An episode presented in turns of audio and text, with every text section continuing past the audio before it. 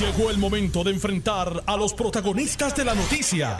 Esto es el podcast de En Caliente con Carmen Jové. Muy buenas tardes, gracias por la sintonía. Estamos en vivo, como todos los días, desde las 2 de la tarde hasta, hasta las 4 de la tarde. Este es un programa de opinión, conversamos con los protagonistas de las noticias, hacemos nuestro análisis, eh, entrevistas y transmitimos por el por el 630 y su cadena. Y también por el 94.3 FM, simultáneamente en, la banda AM y en la banda FM. Y nos puedes escuchar por noti1.com diagonal TV, audio y vídeo. Este programa es para ti. Bueno, una de las noticias más importantes este, de, la semana es eh, la decisión de la ex candidata a la gobernación por el Partido Victoria Ciudadana, Alexandra Lúgaro, de unirse a Foundation por Puerto Rico, una organización eh, sin fines de lucro, ampliamente eh, conocida eh, en el país. Tengo precisamente a, a licenciada Lúgaro y al señor John Borshaw. Saludos a ambos. Buenas tardes, Alexandra.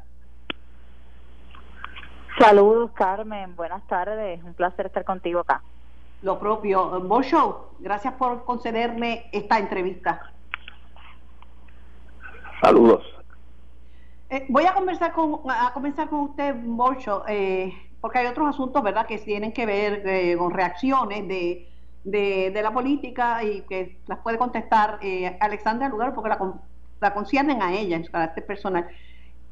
¿Por qué decidieron y no cuestiono los méritos que tiene eh, eh, como, como, persona y como líder Alexandra Lúgaro, eso es ampliamente conocido en el país, pero ¿por qué decidieron contratar para ese cargo que tiene que ver con la innovación a Alexandra Lúgaro? Bueno, precisamente porque Alexandra Lúgaro es una persona con muchísima visión, eh, mucha capacidad de visualizar nuevos modelos, ¿verdad? Inclusive a innovar ¿verdad? Y ese espíritu innovador es muy importante y porque verdaderamente aquí en Puerto Rico es bien importante que nosotros miremos y examinemos formas noveles de transformarnos hacia el futuro para que podamos ser más exitosos y vimos en ella unas maravillosas cualidades y una interesantísima experiencia. Pero ¿saben cómo está cómo es Puerto Rico con los líderes políticos que hoy los aman y mañana los odian? ¿Anticipado usted todas las controversias que se han suscitado? Bueno, eh, nosotros eh, lo que siempre estamos buscando es la capacidad y la voluntad y el compromiso de los seres humanos. Y verdaderamente yo quedé sumamente impresionado con las conversaciones que he tenido eh, con ella y con su compromiso con Puerto Rico y con su interés en hacer un cambio dramático en términos de lo que estaba haciendo y lo que quiere hacer hacia el futuro y los comentarios que han surgido y las críticas que han surgido, eso no le hacen variar la opinión que usted tiene de la capacidad de ejecución de la licenciada Lúgaro. No, no, para nada. Estamos sumamente entusiasmados, ¿verdad? E, y estamos seguros de que cuando se vea eh, los proyectos que nosotros vamos a visualizar y impulsar, cuando se vea el trabajo del centro, es que todo el mundo va a entender que esto es un, un nuevo approach, una nueva solución para tratar de lograr un Puerto Rico más próspero y más exitoso. Bosho, eh, ya usted no, no es el dueño de, de, de, compañía farmacéutica, usted vendió ese negocio hace tiempo, ¿verdad? Hace eh, más, un poquito más de 10 años. Sí, no, porque es que escuché a algunas personas diciendo, no, que esto tiene un compromiso y un conflicto, pero yo sabía que lo había vendido hace tiempo, pero de todos modos le preguntó nada más que en aras de que se conozca la verdad. El que tiene negocios es, su hijo, que tiene abarca, ¿no es cierto? Eh, yo eh, yo no tengo eh, nada que ver, es un negocio maravilloso que tiene mi hijo, que no, nunca he tenido que ver con él. ¿verdad? Y que no tiene que ver nada con el negocio que, yo tuve. Muy bien, valga la aclaración, lo hago, yo lo sabía, pero lo, hago para ponerlo en, el récord. Bolso, eh, ¿cómo usted, yo sé que usted tiene bastante buen ánimo y bastante buen talante, pero ¿cómo usted reacciona cuando escucha al que se perfila como, como líder en el Partido Victoria Ciudadana después de su ejecutoria en San Juan, eh, que en un momento empató con, con Miguel Romero para la alcaldía San Juan, Miguel Natal. Miguel Natal en el pleno de la Cámara hizo expresiones donde se referían a ustedes como los que manejaban un botín con la gente de Roselló y con el publicista de Roselló, Edwin Miranda, y eh, utilizó la palabra corrupto para describirlo a usted. ¿Cómo usted toma eso?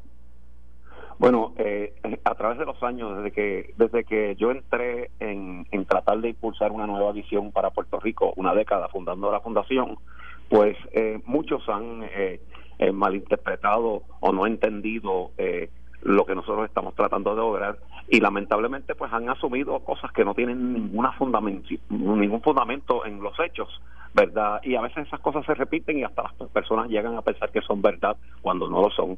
Pues y yo me imagino que en todo el calor eh, y en los ánimos que se han dado, ¿verdad? En, en todas las condiciones políticas, pues que se dicen cosas, pero nosotros estamos enfocados en lo que se puede hacer y lo que se puede lograr. Lo entiendo. Le pregunto porque mi deber es preguntar, ¿verdad? Y, y por eso le, le, pregunto, ¿ustedes cómo subsisten? ¿De dónde obtienen fondos para los proyectos, para las visualizaciones, para el desarrollo de, de, proyectos como la economía del visitante y otros otros enfoques y otros startups que han empezado en Foundation por Puerto Rico? ¿De dónde reciben el subsidio? Foundation por Puerto Rico, eh, primero que nada, no, no recibe ni jamás ha recibido un centavo del erario público de contribuyentes puertorriqueños en toda su historia, para, para empezar. Eh, Foundation Puerto Rico eh, se ha beneficiado de una inversión sustancial que nosotros, pues la que yo personalmente he invertido a través de los años para, para ayudar a esta fundación a lograr su, su misión. En adición a eso, recibimos eh, donativos de, otras fundaciones eh, privadas, muchas fuera de Puerto Rico, y, hasta inclusive eh, hemos participado en algunos proyectos de programas federales. Le hago esta pregunta porque muchos han insistido en que se dé a conocer el salario de la licenciada Lúgaro, también se ha filtrado el salario de la señora Ani Mayol, a quien conozco y, de mucho tiempo y a quien distingo, hago la salvedad. Eh, y han pedido que se dé a conocer el salario de la, de la licenciada Lúgaro porque, pues, porque los fondos públicos hay que, hay que dar lo que se hace con fondos públicos, debe, saberse y en, área, en aras de la transparencia. Sí, no, eh, definitivamente nosotros, eh, en, verdad, nosotros primero que nada, quiero reiterar que nosotros no recibimos ningún ningunos fondos públicos del erario eh, de Puerto Rico, de, los, de los contribuyentes de Puerto Rico, eh, punto y, cero. O sea, eh, así que todos los, todos los fondos que se están utilizando para, para respaldar y auspiciar eh, nuestros esfuerzos y nuestras plataformas son de, donantes, fuera de, de unos programas específicos que son con fondos federales. Y pues nosotros, pues, como una organización completamente sin fines de lucro y aparte, pues, estamos trabajando así estas controversias que se han suscitado, porque si bien es cierto es que ha sido bien divulgado, todo el mundo sabe, conoce ese nombre hoy, Foundation por Puerto Rico, por toda la exposición que ha tenido, y todo el mundo sabe que la licenciada Alexandra Lúgaro forma parte de la organización. Esa es la parte, ¿verdad?, positiva de todo esto, pero las controversias de alguna manera afectan al desempeño de Foundation por Puerto Rico o no. Nosotros estamos aquí para Puerto Rico, ¿verdad? Y nosotros integramos a la organización todas, todas las personas que nosotros pensamos que puedan hacer una gran diferencia en nuestro esfuerzo. Eh, nosotros nos sentimos muy contentos, muy orgullosos de, de, tener a, a Animayola, a licenciada Lúgaro y un sinnúmero de otras personas talentosas eh, dentro de la organización. Eh, y todas estas personas estamos trabajando para el bien de Puerto Rico. ¿Algo que quiera usted decir, además de estas cosas que le he preguntado? Pues una sola cosita, y es que esto es un momento bien importante para Puerto Rico. En este momento hay las posibilidades de un gran cambio en Washington, D.C., que, se ha suscitado con la entrada del presidente Joe Biden. Eso pone fin a cuatro años eh, de la adversidad y de la hostilidad de la administración previa en Washington y que todos nosotros los puertorriqueños nos tenemos que juntar y visionar cómo nosotros podemos aprovechar este respaldo, este respaldo hacia la equidad, este respaldo hacia una reconstrucción verdadera de Puerto Rico, para imaginarnos y visualizar el camino porque tenemos que llegar para que Puerto Rico llegue a ser, como me gusta decir, ¿verdad? En términos económicos, un Singapur de, de la región. Me escribe un oyente y me pregunta que cómo se eh, denomina foundation, organización sin fines de lucro, organización privada o organización cuasi pública. Nosotros completamente una organización sin fines de lucro, ¿verdad? en, todo el sentido de la palabra. No somos para nada una organización cuasi pública, ni recibimos, reiterando, ni un solo centavo, ni jamás lo hemos recibido de, eh, área público del pueblo de Puerto Rico. Gracias, Bolson. Tengo a la licenciada Lúgaro. Licenciada Lúgaro, otra vez buenas tardes y gracias por dedicarme este tiempo. Saludos, Carmen. Qué bueno escucharte otra vez se imaginaba todo este, bueno, había tantas especulaciones, decían, va para televisión, porque ahora los políticos que pierden, todos consiguen una posición como analista en, televisión. No, eso lo está haciendo para llamar la atención porque viene con otro proyecto más político. No lo que pasa que esto es para, para pautarse. Había mucha especulación, pero por fin se sabe que para dónde va. Para Foundation, Puerto Rico anticipó todo, todo este barullo y toda esta controversia. Bueno, Carmen, la realidad es que si vemos lo que ha sido mi trayectoria, ha estado plagada precisamente de, especulaciones que se hacen cada vez que uno toma un pa, que uno da un paso, las especulaciones que vimos en múltiples columnas la semana pasada, que fueron desde la Secretaría de Educación hasta que iba a estar en el Capitolio, hasta que iba a tener un programa de televisión. Y, y ahora que se sabe, pues claro, también eh, de alguna forma u otra crea eh, polarización en los medios de comunicación, las personas discuten, las personas tienen incertidumbre de, de qué es lo que ya se dispone a hacer desde Foundation, desde el Centro de Innovación Estratégica, pero yo creo que de igual manera eh, pues es importante lo que se está dando aquí, debemos centrar nuestra atención en lo que nos proponemos hacer y por eso yo estoy aquí. Este Centro de Innovación presenta una oportunidad única para desarrollar soluciones reales en el contexto social y económico del país y yo creo que hacia eso es que debemos dirigir la mirada. Licenciada, la han tildado de inconsistente. Dice, mira, se une a un grupo al que ella, pues, simplemente nunca respaldó y criticó y de momento se une y lo tildan del, de corrupto al que, al que va a ser su jefe. Eso, eso en términos generales ha sido bastante bastante predominante en los análisis y en, y en, y en los medios. Y es sumamente interesante cómo analistas han querido precisamente cargar esa desinformación cuando yo misma les he retado a que busquen una sola instancia en la que yo me haya expresado en contra de Foundation, que busquen una sola. Y han querido decir que soy inconsistente porque he dicho cosas de Foundation y ahora trabajo con Foundation y ninguno ha podido mostrar un solo escrito de mi parte, una sola expresión de mi parte en contra de Foundation for Puerto Rico. Son de esas cosas que, que creen que de tanto repetirlas las convertirán en verdad. Y por eso nosotros nos sustentamos tanto dentro de nuestras declaraciones como en nuestras acciones y en lo que va a ser el centro, en la evidencia, en la evidencia científica, en la evidencia de lo que se hace. Y, y yo creo que también, pues, Carmen, eh, ha sido bien duro eh, en términos para el país ver estos cambios. Yo soy una persona que, que soy muy decidida en lo que hago, que cuando me comprometo con un proyecto lo, lo desarrollo, lo culmino y busco que tenga resultados efectivos y, y dentro de eso yo creo que lo que mejor va a hablar ante esta situación son nuestras acciones. Por eso yo estoy loca por mostrarles al país los resultados de este centro de innovación, que puedan ver nuestra academia de líderes, que puedan ver lo que creamos eh, en, en, términos de investigación, de innovación, en términos económicos desde aquí podemos traer grandes soluciones y que podamos transformar el país. Se trata de incrementar las expresiones de, del partido que usted fundó y, y, del que fue su candidata a la gobernación y su punta de lanza, hay que decirlo, porque eso en verdad lo, lo, fue. Eh, sus expresiones sobre este nuevo trabajo han sido bien escuetas, con unas pausas y después de suspirar, por ejemplo, Eva Prado, sí, ella es ciudadana privada, ese no es ese no es el organismo ideal, eh, muy, muy escuetas, muy escuetas esas expresiones de Victoria Ciudadana sobre esta transición que usted hace al salir de la política electoral.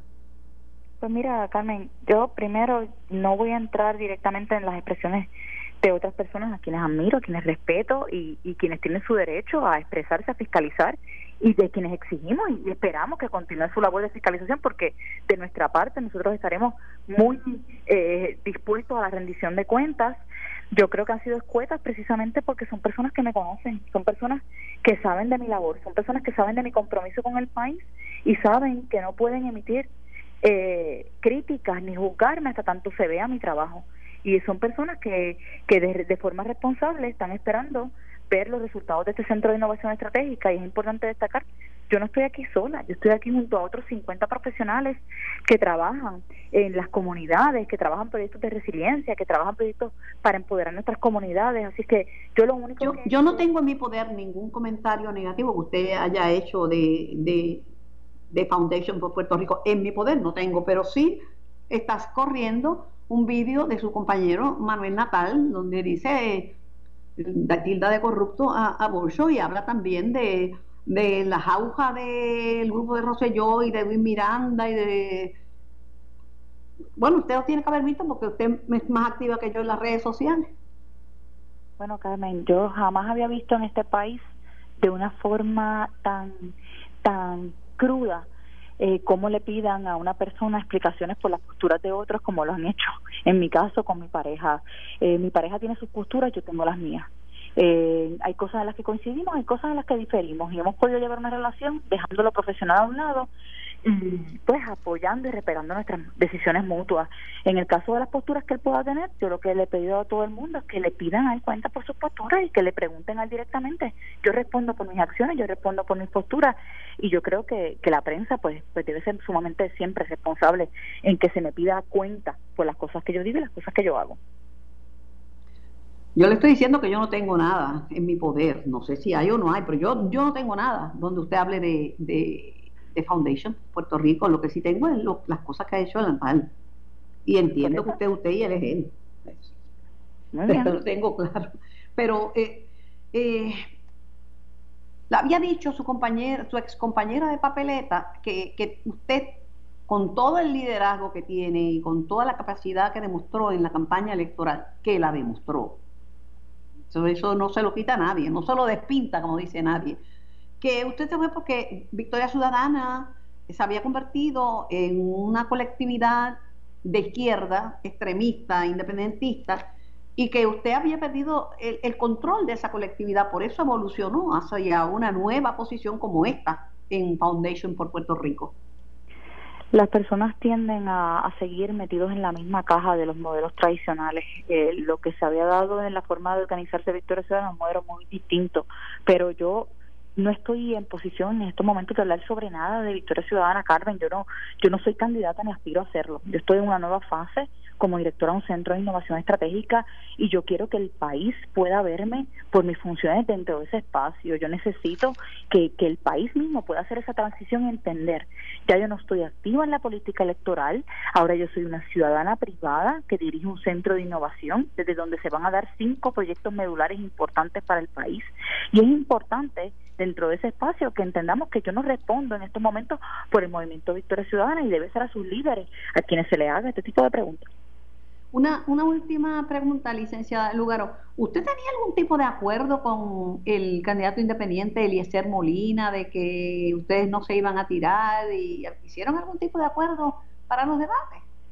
No, ningún tipo de acuerdo, porque yo llegaría a un acuerdo como ese. Yo soy una persona libre de expresarme, de hablar a favor de las cosas que estoy a favor y hablar en contra de las cosas en las que estoy en contra. Por eso le pregunto por curiosidad, porque él escribió que ahora él puede decir que ya no tiene que estarla eh, protegiendo, que ya que ahora va a decir lo mal que se siente y lo malo que esto ha sido para los partidos políticos emergentes y, y son unas expresiones que usted debe haberla visto. por eso es que yo no, yo no, a mí, a mí, Carmen, la verdad, la verdad y la verdad, por dura que sea, eh, siempre debe resultar vencedora. Y yo creo que yo jamás eh, estaría dispuesta a ser cómplice con mi silencio de cosas que no fueran ciertas y tampoco pues podría silenciarme ante ante algo que, necesitara decir entendiera que es correcto decirlo. Así que no hay tal cosa como ningún acuerdo con persona alguna en el mundo para yo dejar de hablar o que una persona deje de hablar sobre mí. Así que eh, eh, está en su libertad de hacer las expresiones que le entiendan sobre todos los asuntos que le entiendan y el país entonces pues eh, escuchará lo que tenga que escuchar. Yo volvemos. Yo creo que es importante que, que el país me, me pueda ver fuera de esa faceta política. Yo he renunciado y me he retirado de esa faceta política porque intento contribuir a mi país desde otro espacio.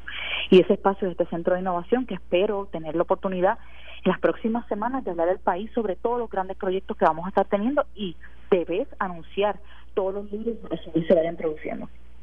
Aquí estoy a las órdenes eh, en Noti1 630. Le agradezco siempre el espacio y la oportunidad. Gracias a usted por participar, gracias a John Bolsho por contestar mis preguntas. Tengo que ir a una pausa, regreso con más de En Caliente. Era John Bolsho, eran John Bolsho y la licenciada Alexandra Lugaro en Caliente con la Jovet. Estás escuchando el podcast de En Caliente con Carmen Jovet de Noti1630. Antes de pasar con mi próxima entrevista, te recuerdo que estamos a final de mes y otra vez es tiempo de renovar Marbete y de escoger tu compañía de seguro obligatorio. Yo recomiendo seguros múltiples porque tienen todo esto. Servicio expreso, te visitan al lugar del accidente o a tu casa, 35 centros de servicio, depósito directo a tu cuenta, servicio 24/7, estimado gratis, reclamación por teléfono web, aplicación para celular y sobre todo son de aquí. Por algo son los número uno en servicio al cliente en Puerto Rico seguro obligatorio de seguros múltiples. Imagínate si no los tuvieras. Tengo al presidente de la Asociación de Alcalde y Alcalde de Villalba, Javier Hernández, en línea telefónica. Buenas tardes, Javier. Buenas tardes para ti, Carmen. Bendiciones. Javier, la pregunta que te quiero hacer es, ¿qué te pareció eh, el informe de, de, salud que dice que hay 21 municipios con problemas que están en rojo, que no, que no podían abrir escuelas porque no tienen, ¿verdad?, un programa de respuesta de prevención al COVID adecuada. Yo tengo que decir que, esa expresión es, es, incorrecta, o sea, yo y lo hemos estado planteando hace mucho tiempo, Carmen, el asunto de la tasa de positividad está directamente atada al número de pruebas que se hacen en cada municipio.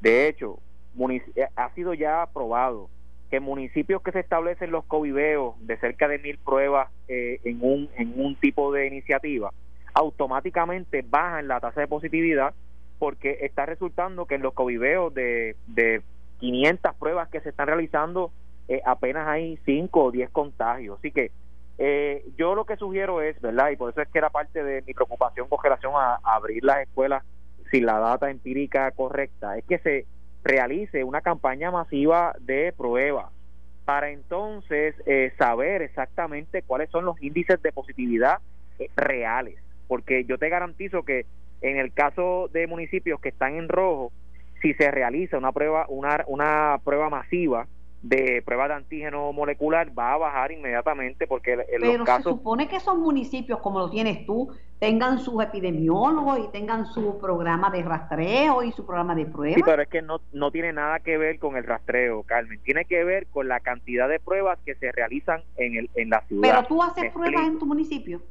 Claro, pero estamos, los coviveos eh, dependen de que el Departamento de Salud nos provean eh, pruebas la gente se está realizando pruebas en los laboratorios, pero ha habido una tendencia eh, a disminuir la cantidad de personas que van a hacerse pruebas moleculares en los laboratorios, por mil razones, porque la gente ya está cansada o porque ya de alguna manera ha, aprendido a vivir con la situación, pero si algo, eh, y yo lo estuve discutiendo, esto es algo que te estoy diciendo, lo he discutido ya con el secretario de salud, que queremos que los federados asociados hagamos un acuerdo de colaboración para ampliar eh, la cantidad de pruebas que se están realizando por municipio para entonces saber que la tasa de positividad sea la correcta. Por eso, pero, pero también hay una responsabilidad y tienen que ser más proactivos. De la misma manera que tú consigues pruebas y que conseguiste establecer un sistema, tienen que moverse los alcaldes. Los pediatras han dicho, en términos generales, mira que le conviene a los niños volver a la escuela. Claro, la los, los niños no van solos, como dice el doctor Víctor Ramos, a ningún lado. Niños que se contagian, los padres los llevan al mall, los llevan aquí, los llevan allá, los llevan a Disney, pero igual en, el ambiente escolar es un ambiente controlado. Y si los maestros están vacunados. Claro, es controlado depende eh, siempre y cuando eh, se cumplan con los criterios que establece el CDC y ahora el protocolo que el Departamento de Salud eh, preparó. O sea, ahora le corresponde a cada a cada director de escuela certificar que su escuela cumple con el 100% del protocolo de salud que se estableció hace algunos días. Así que eso es bien importante, Carmen, eso es trascendental para decidir si se abre una escuela o no. Ahora, ahora la, la bola está en la cancha de los directores de escuela que certifiquen que en efecto eh, cada escuela cumple con cada uno de los parámetros que exige el CDC y que exige el Departamento de Salud. Eso es muy importante. Pero mira, Javier, hoy hubo un lío tremendo en San Lorenzo.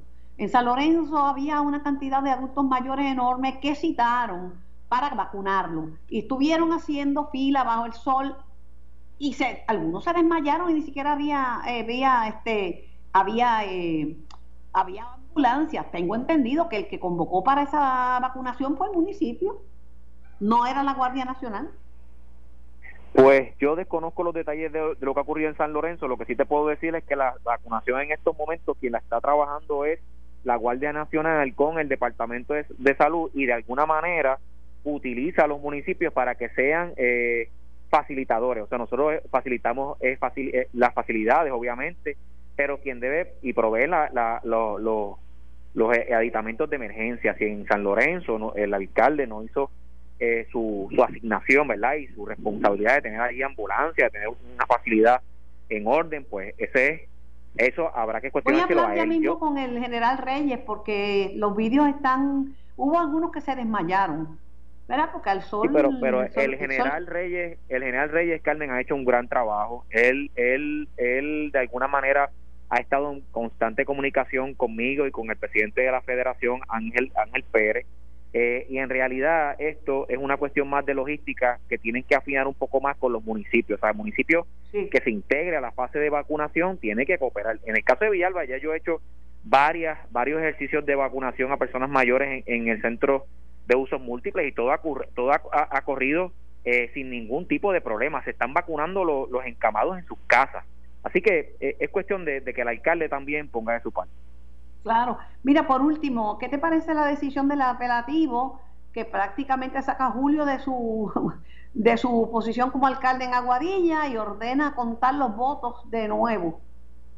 Una locura, una locura. De verdad que la decisión del apelativo eh, es, es, una decisión que de alguna manera eh, mancha, es una mancha adicional al proceso electoral que en este en esta elección de noviembre eh, fue trastocado por un código electoral eh, aprobado a última hora. O sea y, esto eh, es importante que el Supremo se exprese cuanto antes para que deje sin efecto esta sentencia del apelativo que es desastrosa. O sea es decir que en estos momentos a, cuántos meses después de una elección no se va se va a hacer un recuento manual cuando en ese municipio ya había habido un recuento eh, y que la decisión que, que se tomaron con relación a la lectura de las máquinas no se va a aplicar en Aguadilla, pero se aplicaron en, en los 77 municipios adicionales de Puerto Rico. O sea, ¿por qué Aguadilla sí y en los demás municipios no? O sea, aquí el, Supremo tiene que, que automáticamente pedir eh, eh, una subir ese, ese recurso al tribunal y, y, dejar sin efecto esto que, que es desastroso para la democracia, pero para la gente de Aguadilla es peor. O sea, después que un alcalde ya entró, que juramentó y que está eh, haciendo pero lo mismo Va a pasar, lo mismo ha pasado en, en Guánica. Sí, pero pero pero en Guánica la situación, Carmen, ha estado en discusión desde el principio y se sabía que en algún momento pues algo iba a pasar. Pero Aguadilla ya la gente había olvidado esta situación. Bueno, bueno, vamos a ver qué pasa porque el presidente de la Comisión Estatal de Elecciones va para el Supremo y Toñito Cruz también va para el Supremo. Y yo espero que el Supremo eh, deje sin efecto esta sentencia que es desastrosa para la democracia y para la tranquilidad de la gente de Aguadilla. Gracias, eh, Javier. Un abrazo. Gracias por tu tiempo. Javier Hernández, presidente de la Asociación de Alcaldes y alcalde de Villalba. Tengo al general Reyes. Eh, buenas tardes, general. Buenas tardes, Carmen, y buenas tardes a todo el pueblo de Puerto Rico. han mandado múltiples vídeos de adultos mayores que se desmayaron, que se pusieron bien malitos porque estuvieron esperando horas y horas y horas bajo el sol para que los vacunaran. Eh, yo pregunté y me, dijeron que no había nadie de la Guardia Nacional allí en, San Lorenzo. ¿Usted tiene conocimiento de qué fue lo que pasó? Bueno, tenemos el conocimiento a través de, los de los medios eh, de lo que sucedió allí. Eh, no es una de las misiones que está trabajando la Guardia Nacional, Carmen. La Guardia Nacional tiene 14 centros de vacunación. Eh, ocho de estos centros están dirigidos al Departamento de Educación, a los Head Start y a los colegios privados. Estamos bien adelantados en lo que es completar para mañana la primera la primera dosis del 100% y cerca de un 46% la segunda dosis. Debemos estar terminando en marzo. Los otros seis centros son los que han estado típicamente Pedrín Zorrilla, Bayamón, Arecibo, Mayagüez, Ponce eh, población mayor de 65, son facilidades que hemos coordinado con los alcaldes y ya llevamos más de 8 o 10 semanas vacunando. Eh, esas son las misiones principales y aparte de eso tenemos cerca de 48 égidas que las vamos presencialmente a las égidas y los hemos estado vacunando esa población de esas 48 égidas. Esta misión de, San Lorenzo no era parte de las misiones, sí, como decía eh, el alcalde de, Villalba, eh, se han hecho otros esfuerzos, como decía el alcalde Luis Javier Hernández, se han hecho otros esfuerzos, pero siempre en coordinación con los municipios, el aspecto de logística y como él señalaba, los municipios son muy cooperadores y ponen eh, otros requisitos que una ambulancia, un personal médico y otra logística que es requerida por el CDC de Atlanta. Oiga, ¿qué sabe del hallazgo de las vacunas en Morovis, la caja con 21 dosis de, vacunas contra el COVID que fue encontrada en la calle por un ciudadano? Pues eh, la información que tengo está bajo investigación del Departamento de Salud, Carmen.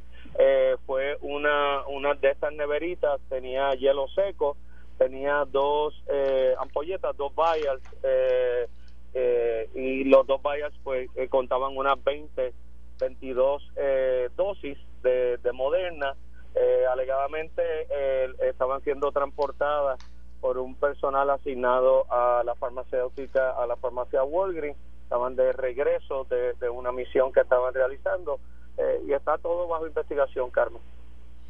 Oiga, ¿tiene algún conocimiento de este cuestionamiento que se está haciendo del total de muertes que estaban, ayer estaban en 2007, la muerte en Puerto Rico, dice que esa cifra puede haber sido subestimada entre marzo a julio del 2020. Todo, puede ser posible, esos son eh, reportes que recoge el Departamento de Salud, son las certificaciones que hacen los médicos eh, en el momento de la defunción de la persona. Eh, los médicos son los que tienen que certificar cuál fue la razón de muerte. Si no hay una certificación médica, pues entonces, si hay un proceso de autopsia, pues entonces eh, se identifica si la razón principal de muerte fue COVID.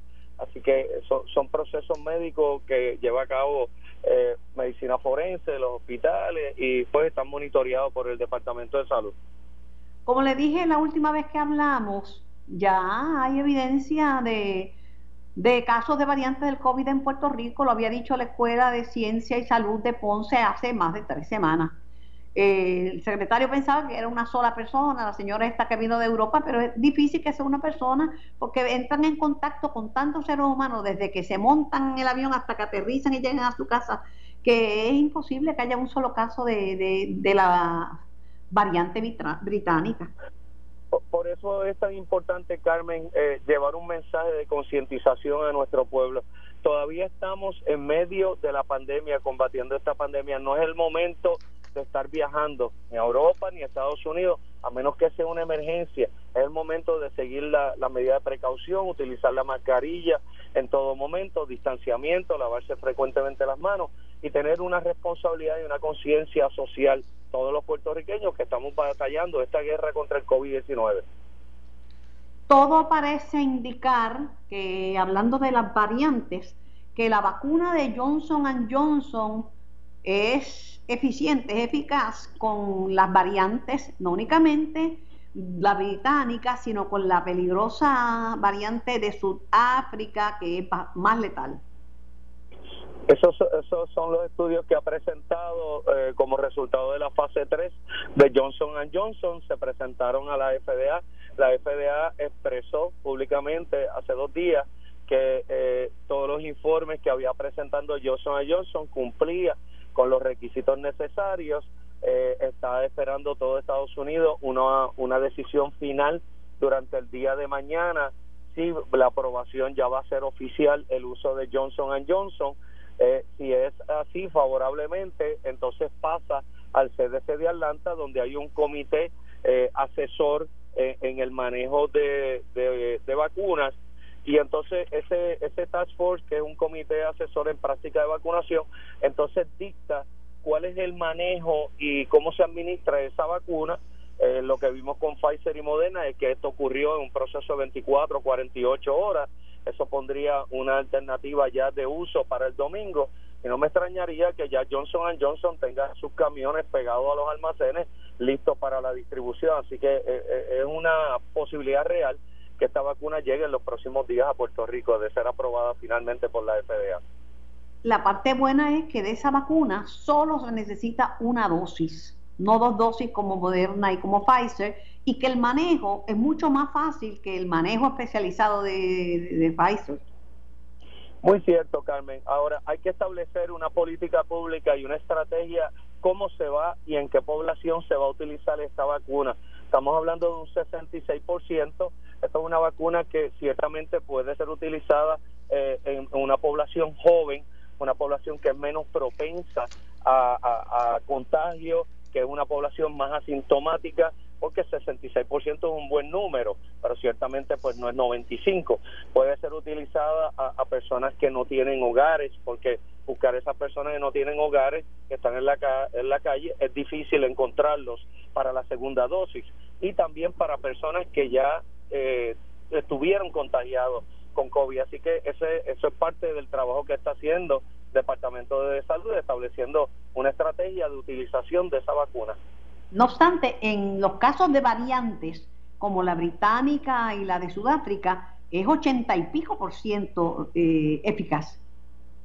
Bueno, el 85 por ciento lo que eh, eh, dice los estudios de ellos es que hay un 85 por ciento que esa vacuna te ayuda de que tú no, no el resultado del contagio sea mortalidad o, o que vayas al hospital y una mortalidad. No obstante, cuando ha sido evaluado con la cepa de, África, estamos hablando de un 48%. Sí. Lo que pasa es que, por otro, por otro lado, no eso es lo que buscamos, que la enfermedad no sea severa, que la enfermedad no, no lleve a alguien al hospital y que no termine o en un ventilador o muerto. Porque siempre a uno vacunado con las de Pfizer y Moderna uno puede contagiarse, lo único que uno va a estar asintomático. Correcto, pero pues como bien señala Carmen, puede uno contagiarse aún, eh, aún siendo vacunado y te conviertes en un portador.